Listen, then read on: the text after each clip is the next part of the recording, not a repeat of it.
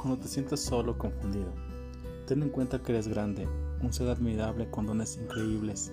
Piensa bien lo que vas a decir, no te precipites, relájate, porque el tiempo que te sientas liberado llegará. Tal vez te juzguen, pero pasará, porque tus virtudes se darán a flote y te aceptarán por lo que eres. Vamos a hablar de eso, qué hacer cuando te sientes diferente, cuando la gente te ve diferente, cuando descubres algo diferente en ti, cómo vas a hacer para superar todas esas cosas nuevas que vienen en ti, cosas buenas que puedes lograr con todo lo diferente que eres.